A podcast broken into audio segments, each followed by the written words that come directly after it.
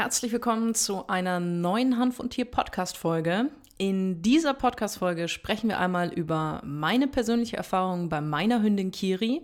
Die bekommt nun seit ja, zwei Jahren täglich CBD-Öl.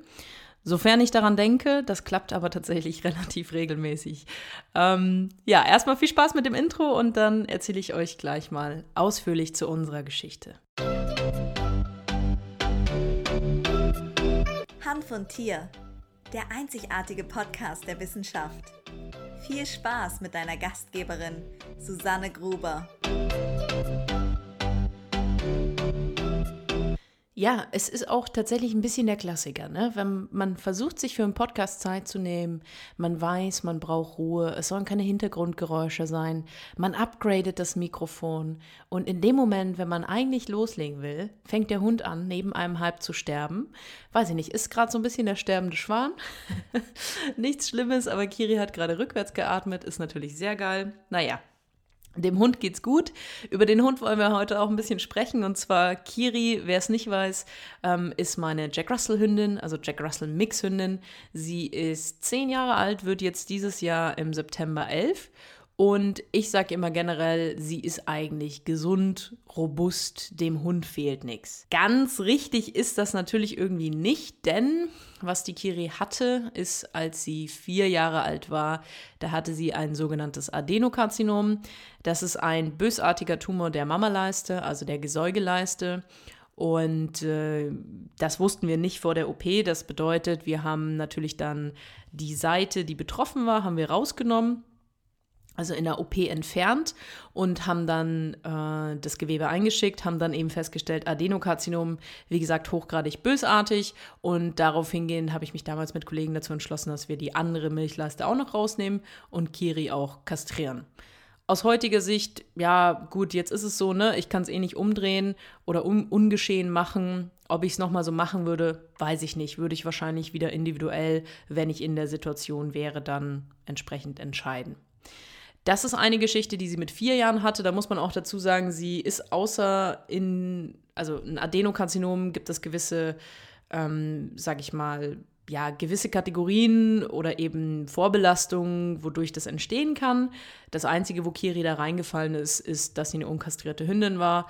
Alles andere, ja, warum das jetzt war, wie gesagt, man kann es eh nicht ungeschehen machen und da kam auch nie wieder dahingehend mit irgendwelchen ja, ich sag mal, Krebserkrankungen oder, oder, oder Metastasen kam auch nichts nach. Und da bin ich natürlich auch sehr froh drum. Was sie auch hat, ähm, das hat sie natürlich seit, seit sie klein ist, ist äh, eine Patellaluxation. Wem der Begriff nichts sagt, eine Patellaluxation ist eine Kniegelenksverletzung. Das bedeutet, die Kniescheibe fällt aus der Führung, also die Kniescheibe läuft nicht richtig schön im Kniegelenk. Meistens ist das Problem, dass eben die ja, ich sag mal, die Rinne, in der die Kniescheibe eigentlich gut drin liegt, nicht tief genug ist oder da eben irgendwelche Missbildung ist nicht der richtige Begriff, aber das ist meistens nicht richtig gut ausgebildet und dann rutscht die Kniescheibe beim Laufen situativ raus. Das kann in der Regel unproblematisch sein, das heißt, meistens äußert sich das dann ähm, dass betroffene Hunde halt anfangen zu humpeln. Das ist bei Kiri auch so, ist bei Kiri auch immer noch so. Bei ihr war das nie so, dass sie irgendwie plötzlich aufgeschrien hat, weil sie dann irgendwie schmerzhaft Kniescheibe springt raus, bleibt irgendwo blöd hängen und das tut natürlich weh. Es gibt da unterschiedliche Stadien. Wenn dein Hund davon betroffen ist, dann geh bitte zu einem Fachtierarzt. Also da gibt es wirklich orthopädische Tierärzte, die machen den ganzen Tag nichts anderes, als sich mit orthopädischen Erkrankungen auseinander, auseinanderzusetzen. Und da würde ich immer die Empfehlung hingehend aussprechen, dass man gerade auch bei OPs da bitte nicht spart, also nicht beim Haustierarzt machen lassen, wenn er noch nie sowas gemacht hat oder dreimal in seinem Leben sowas gemacht hat.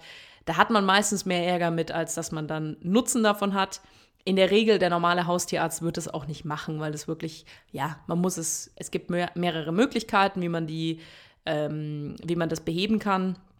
Und ähm, die meisten Haustierärzte trauen sich da auch gar nicht ran, weil einfach die Erfahrung natürlich fehlt. Das ist bei ihr, also bei Kiri ist diese Geschichte operiert worden, nicht mit dem Erfolg, den ich mir erhofft hatte. Die Entscheidung zur OP fiel damals ähm, einfach für mich, weil natürlich eine dauerhafte Fehlbelastung durch das Humpeln, auch Folgeerkrankungen wie Arthrose und eben ja, solche Geschichten dann mit sich bringen kann. Kiri humpelt, humpelt immer noch hummelt immer noch. Das, das, das war eigentlich auch ein geiler Begriff, den sollten wir mal einführen. Mein Hund hummelt. Also Kiri humpelt immer noch, kommt aber so damit gut zurecht. Sie hat noch nie deshalb Schmerzmittel bekommen. Das war einfach noch nie notwendig, dass sie deswegen irgendwie wirklich hochgradig ähm, ja, Schmerzen hatte. Vor ja, nunmehr ungefähr drei Jahren bin, ist mir aufgefallen, also wahrscheinlich dreieinhalb Jahren, ungefähr drei Jahre habe ich jetzt die Diagnose, ist mir aufgefallen, dass sie abends, wenn wir die letzte Runde einmal bei uns um Block gehen, dass sie sich wahnsinnig schwer tut im Dunkeln, also wahnsinnig schwer tut im Sehen von Bordsteinkanten und Co. Darauf hingehend habe ich dann einen Termin beim Fachtierarzt für Augenheilkunde ausgemacht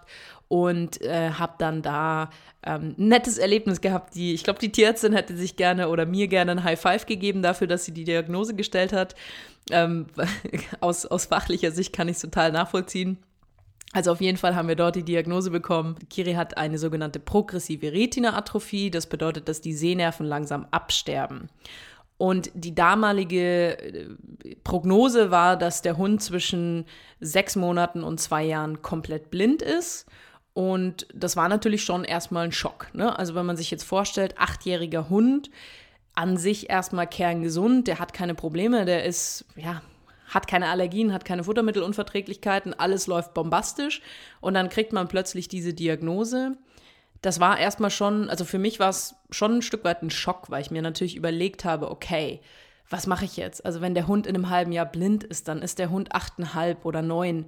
Können wir da noch Gassi gehen? Kann ich da noch mit dem Hund wandern gehen? Ne? Damals haben wir noch in Deutschland ähm, im Münchner Raum gewohnt. Das heißt, wir waren natürlich oft in den Bergen unterwegs. Und das waren einfach so Gedankengänge, die mich damals natürlich bewegt haben. Und ich hatte dann das große Glück, dass ich zum damaligen Zeitpunkt eine, einen Instagram-Account gefunden habe von einer Hündin, die auch, ähm, ich glaube in dem Fall war es ein Glaukom, also beidseitig ähm, grüner Star, relativ schnell hintereinander, auch wirklich, das ist eine, eine fiese Erkrankung, ähm, meistens auch mit Erhöhung des Augeninnendrucks, sehr, sehr schmerzhaft, also sehr schmerzhaft, ähm, wenn man, ja, bis man das rausfindet. Lange Rede, kurzer Sinn, auf jeden Fall hat diese Hündin relativ schnell hintereinander beide Augen rausgenommen bekommen. Und ähm, ich habe dann ja, ich habe dann mit der Dame oder ja, mit der mich relativ gut ausgetauscht und die hat mir eigentlich so ein bisschen auch die Angst, Angst genommen, weil sie halt gesagt hat, du, bei uns, der Hund spielt noch mit dem Ball. Gut, das Kiri steht jetzt nicht so auf sowas, aber total unkompliziert. Die läuft mit uns, ne? Mai rennt halt mal gegen irgendeinen Tisch, wenn man den irgendwie einen Zentimeter verstellt hat. Aber an sich war das für mich ein total tolles Gespräch, weil ich einfach festgestellt habe, okay, ich muss mir da, glaube ich, gar keine Sorgen machen, weil das, das renkt sich schon ein. Von Kiri, nun, wie gesagt, ist es ungefähr drei Jahre her, dass wir die Diagnose bekommen haben. Ich würde behaupten, ja, größtenteils ist sie blind. Wie blind sie ist, kann ich nicht beurteilen, weil ich das Gefühl habe, dass wir tagsüber ähm, in gewohnter Umgebung merkt man das gar nicht. Also man merkt es wirklich abends, man merkt es, wenn ich sie äh, nochmal in den Garten rauslasse und die Balkontür, also die, die Küchentür, da rennt sie gerne mal dagegen. Jetzt sind wir auch erst seit zwei Monaten hier in dem Haus, also das ist wahrscheinlich noch so ein bisschen neuere Umgebung und irgendwie, ich glaube, mit der Tür hat sie auch einfach so eine, ja, komische Liebesbeziehung und äh, kleine Stöße auf den Hinterkopf erhöhen ja auch das Denkvermögen oder wie war das? Aber ansonsten merkt man das bei ihr nicht. Also wenn ich tagsüber mit ihr Gassi gehe, ist sie noch nie irgendwo dagegen gerannt, ähm, merkt man überhaupt nicht, dass sie irgendwie eingeschränkter wirkt. Muss man dazu sagen, Jack Russell mit einem ganz schönen Boller Kopf hat natürlich auch draußen immer so die Aufgabe, also sie ist da natürlich sehr nasenintensiv auch unterwegs und beschnüffelt gerne jeden Grashalm dreimal. Aber lange Rede, kurzer Sinn, also ich bin da total zufrieden und happy und mache mir mittlerweile überhaupt gar keine Sorgen mehr. Also ich weiß, dass sie gut damit zurechtkommt. Für den Hund ist es natürlich der Vorteil bei so einer Erkrankung im Vergleich zum Beispiel jetzt zu einem Glaukom mit, uh, plötzlich hintereinander werden beide Augen rausgenommen, dass ja quasi es langsam dunkel wird. Das bedeutet, der Hund kann sich natürlich entsprechend daran gewöhnen und sieht halt einfach mit der Zeit immer schlechter. Und das ist jetzt sicherlich auch so, also ich denke, gewisse Sachen sieht sie oder halt bei einem gewissen Licht sieht sie noch etwas. Das war damals für mich auch der ausschlaggebende Punkt, dass ich äh, angefangen habe, ihr CBD-Öl zu geben. Also ja, jetzt dann knapp drei Jahre dürfte sie CBD-Öl täglich bekommen. Und zwar war meine Idee natürlich so ein bisschen, dass ich gesagt habe, okay, CBD ist zum einen entzündungshemmend, ist äh, schmerzlindernd und es hat so ein bisschen eine nervenschützende Eigenschaft. Da gibt es so erste Ansätze und Erkenntnisse dazu. Und deswegen war für mich so die Idee zu sagen, hey, absoluter Selbstversuch. Ich habe keine Ahnung, ob es was bringt, aber im schlimmsten Fall bringt es halt nur was fürs Knie und bringt es nur etwas quasi für ein besseres Allgemeinbefinden, aber nicht für die Augen.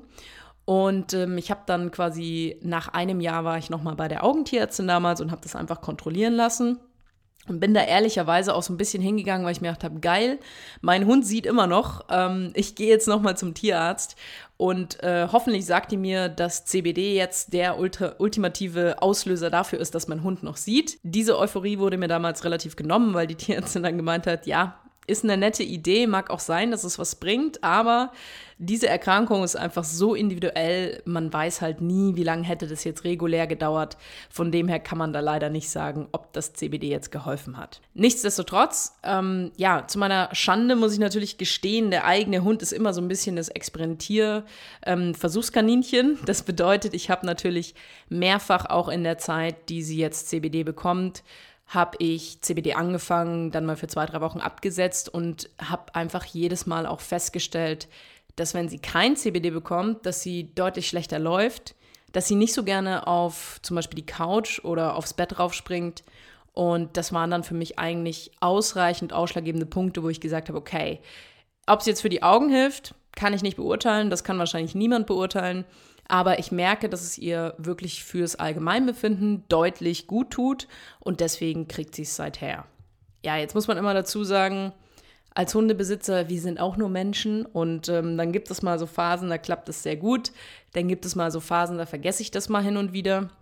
Und dann kriegt sie es mal nur einmal am Tag. Aber im Großen und Ganzen bekommt sie es zweimal täglich, das heißt morgens und abends, auch keine festen Zeiten. Sie bekommt es einfach, wie ich dran denke, nachdem sie da keine ich sage jetzt mal, Erkrankung mit sich bringt, die es notwendig macht, dass ich zu einem gewissen Zeitraum X das geben muss und ähm, ich da auch keine Unterschiede bei ihr feststelle, solange sie es bekommt, dann ja, also man, mal kriegt es abends um sechs, wenn, wenn sie Fressen bekommt, mal kriegt es abends um acht, um zehn, um elf, wenn ich es vergessen habe und noch dran denke.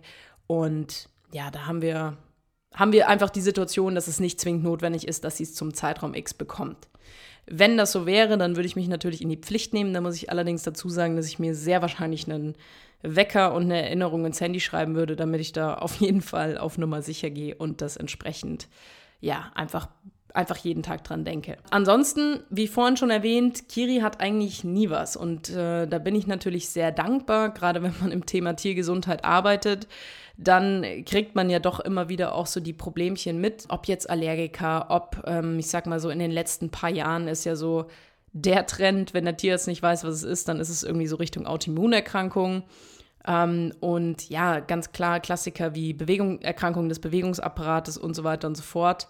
All diese Dinge hat mein Hund nicht. Also das, was ich natürlich mache, habe ich sicherlich schon mehrfach auch erzählt, ist, sie bekommt ein hochwertiges Futter. Kiri bekommt keine unnötigen Medikamente, das heißt, sie bekommt keine regelmäßige Floh- und Zeckenprophylaxe. Äh, seit wir jetzt hier in England leben, hat sie nicht einmal sogar eine Zecke gehabt. Also das ist natürlich hervorragend. Das ist die beste Zeckenprophylaxe, die man sich vorstellen kann, wenn es einfach auch gar keine gibt. Wäre eine Idee, wenn euch das interessiert, kann ich gerne mal eine Podcast-Folge dazu machen und euch mal meine Meinung zum Thema Floh- und Zeckenprophylaxe erzählen. Und ansonsten, was sie halt bekommt regelmäßig, ist zweimal im Jahr eine, eine Darmsanierung. Das mache ich mit EM. Auch dazu habe ich schon mal eine Podcast-Folge gemacht. Kannst du dir unter, ich glaube, warum ein gesunder Darm so wichtig ist, anhören. Und da habe ich das ausführlich besprochen. Also zum einen, was mache ich und wie sieht es aus, wie ist meine Erfahrung und warum mache ich das. Ist für mich ein wichtiger Punkt, ist für mich auch ein interessanter Punkt, der zum Thema, ich sage jetzt mal, Gesunderhaltung des Tieres absolut ausschlaggebend sein kann. Klar, bitte, Disclaimer, man hat nie einen hundertprozentigen, nie eine hundertprozentige Sicherheit, aber ich habe sehr, sehr gute Erfahrungen damit gemacht. Das war es im Endeffekt eigentlich auch schon, was ich mache. Also ab und zu kriegt Kiri nochmal eine ja, Entgiftung, so eine Kur mit Zeolit. Aber auch, also ich sag mal, vielleicht einmal im Jahr, wenn ich dran denke. Und ansonsten, ja, bin ich einfach sehr dankbar dafür, dass mein Hund nicht chronisch krank ist. Mein Hund, äh, ja, also das, was sie mal macht, ist, dass sie vielleicht, wenn es hochkommt, und das hängt meistens damit zusammen, dass sie dann entschieden hat, sie möchte heute Abend oder in der, am Morgen nichts frühstücken. Ähm, dann kann es mal sein, wenn sie zu lange nichts gefressen hat, dass sie mal übersäuert und mal ein bisschen Magensaft erbricht. Aber sie erbricht auch kein Futter. Äh, es ist wahrscheinlich einmal im Jahr, dass mein Hund tatsächlich richtigen Durchfall hat. Und dann kann man es meistens auch darauf schließen, dass sie halt draußen irgendwas erwischt hat was sie dann einmal durchräumt und dann ist wieder gut. Kann mich nicht daran erinnern, dass mein Hund außer nach den OPs schon mal irgendwas an Antibiotika bekommen hat oder bekommen musste. Das, also es gab nie eine Indikation dafür. Auch dafür bin ich natürlich einfach wahnsinnig dankbar. Ne? Also das ist jetzt das jetzt bitte, bitte nicht falsch verstehen, also nicht falsch verstehen, wenn dein Hund mal Antibiotika benötigt, dann bitte gib deinem Hund Antibiotika. Bei uns gab es, wie gesagt, einfach keine medizinische Indikation, außer nach den OPs, wo es halt einfach ein bisschen zur Vorsorge gehört, dass sich eben nichts entzündet oder dass eben nichts passiert nach so einer OP. Und ja, da, ich bin dafür absolut dankbar. Ich hoffe, dass ich dir damit so ein Stück weit einen ganz guten Einblick gegeben, geben konnte. Vielleicht noch, achso, bevor ich die Podcast-Folge beende, vielleicht noch kurz zum Thema Dosierung. Also Kiri bekommt oder bekam immer ein fünfprozentiges Öl und äh, seit wir jetzt in England leben, ja, ein Hoch auf den Brexit habe ich jetzt äh, die letzte Bestellung selbst hier aus der UK gemacht, sonst habe ich das immer in Deutschland bei Kollegen gekauft. Äh, hat den, hatte quasi dann die Folge, dass die Firma, für die ich mich entschieden habe, die auch eben Öl in Bioqualität hat, die hat ein dreiprozentiges oder siebenprozentiges Öl. Das Ganze mit sieben Prozent bei einem 4-Kilo-Hund ist halt super schwer quasi umzurechnen. Also ist einfach komplizierter, als ein dreiprozentiges ein paar Tropfen mehr zu geben. Und nachdem sie dann nicht besonders viel bekommt, habe ich mich dazu entschlossen, auf ein dreiprozentiges umzustellen. Auch das, was sie jetzt bekommt, ist ein ungefiltertes Öl, was CBD und CBDA enthält, weil ich einfach der Meinung bin, dass das durchaus auch seine Daseinsberechtigung hat und auch seinen Effekt hat, also CBDA. Und ja, wir haben damit gute Erfahrungen. Sie nimmt es direkt vom Finger. Auch da ist sie total unkompliziert. Manchmal habe ich sogar das Gefühl, dass sie richtig angerannt kommt. Und ähm, wer sich an die Folge mit dem Uwe erinnert, wir hatten ja auch die Situation, als ich von der Ernte Blüten mit nach Hause gebracht habe und äh, sie dann in, im Flur die Blüten angeknabbert hat. Also ich habe das Gefühl, sie weiß schon, was der Hanf alles Gutes zu bieten hat und bin da einfach sehr dankbar, dass, dass sie auch so unkompliziert gesundheitsbezogen ist. Ich hoffe, ich konnte dir damit einen gewissen Überblick verschaffen, wie ist es bei mir, wie ist es bei meiner Hündin. Für alle Tierärzte, Tierheilpraktiker, Ernährungsberater für Tiere, Hundetrainer und Tierphysiotherapeuten, die selbstständig arbeiten und wenn du den richtigen und sicheren Umgang von Cannabinoiden wie CBD erlernen möchtest, dann schau gerne auf meiner Webseite vorbei unter www.susannegruber.de. Da findest du die Möglichkeit, dich für ein kostenloses Beratungsgespräch zu bewerben. Und dann lass uns einfach mal gemeinsam schauen, ob und wie ich dir helfen kann. Wenn du den Podcast bei Apple Podcast hören solltest, dann würde ich mich wahnsinnig freuen, wenn du eine ehrliche Bewertung da lässt. Wenn du den Podcast bei YouTube anschaust oder anhörst, dann gerne ein Däumchen nach oben da lassen, das unterstützt mich und somit beenden wir diese Hanf und Tier Podcast Folge auch schon und ich sage vielen Dank fürs Zuhören. Wir hören uns nächste Woche. Bis dann.